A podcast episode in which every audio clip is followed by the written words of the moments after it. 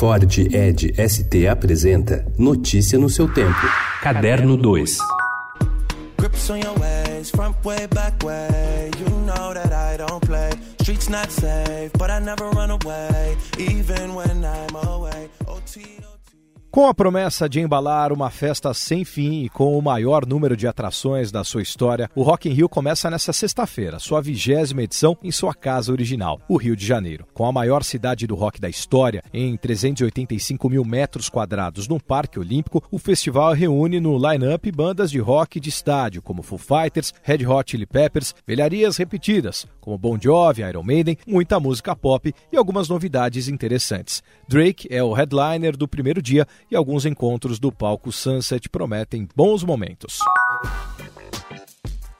Com uma vasta produção gratuita, a primeira edição do Festival Mário de Andrade, ou a virada do livro, ocorrerá de 4 a 6 de outubro, especialmente entre a Biblioteca Mário de Andrade e o Teatro Municipal em São Paulo. São 140 atrações, como bate-papo, oficinas, apresentações musicais, peças de teatro, performances e feira de livro. A atriz Fernanda Montenegro, que acaba de lançar sua autobiografia e foi chamada de sórdida e mentirosa pelo diretor da Funarte, Roberto Alvim, é uma das atrações principais domingo no Teatro Municipal.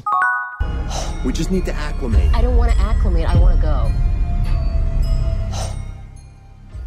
Tem havido uma extraordinária revalorização do terror, como gênero popular responsável por grandes êxitos de bilheteria e também como expressão autoral, com reconhecimento pela Academia de Hollywood. Jordan Peele é o arauto dessa tendência, com filmes como o vencedor do Oscar, Corra, e Nós, mas tem também Ari Aster, o diretor de Midsommar, O Mal Não Espera a Noite, que estreia na quinta-feira. Terror à luz do dia, Terror at Midnight Sun, como o longa de 1959 com Barbara Wilson. Pili e Aster são os novos queridinhos da crítica.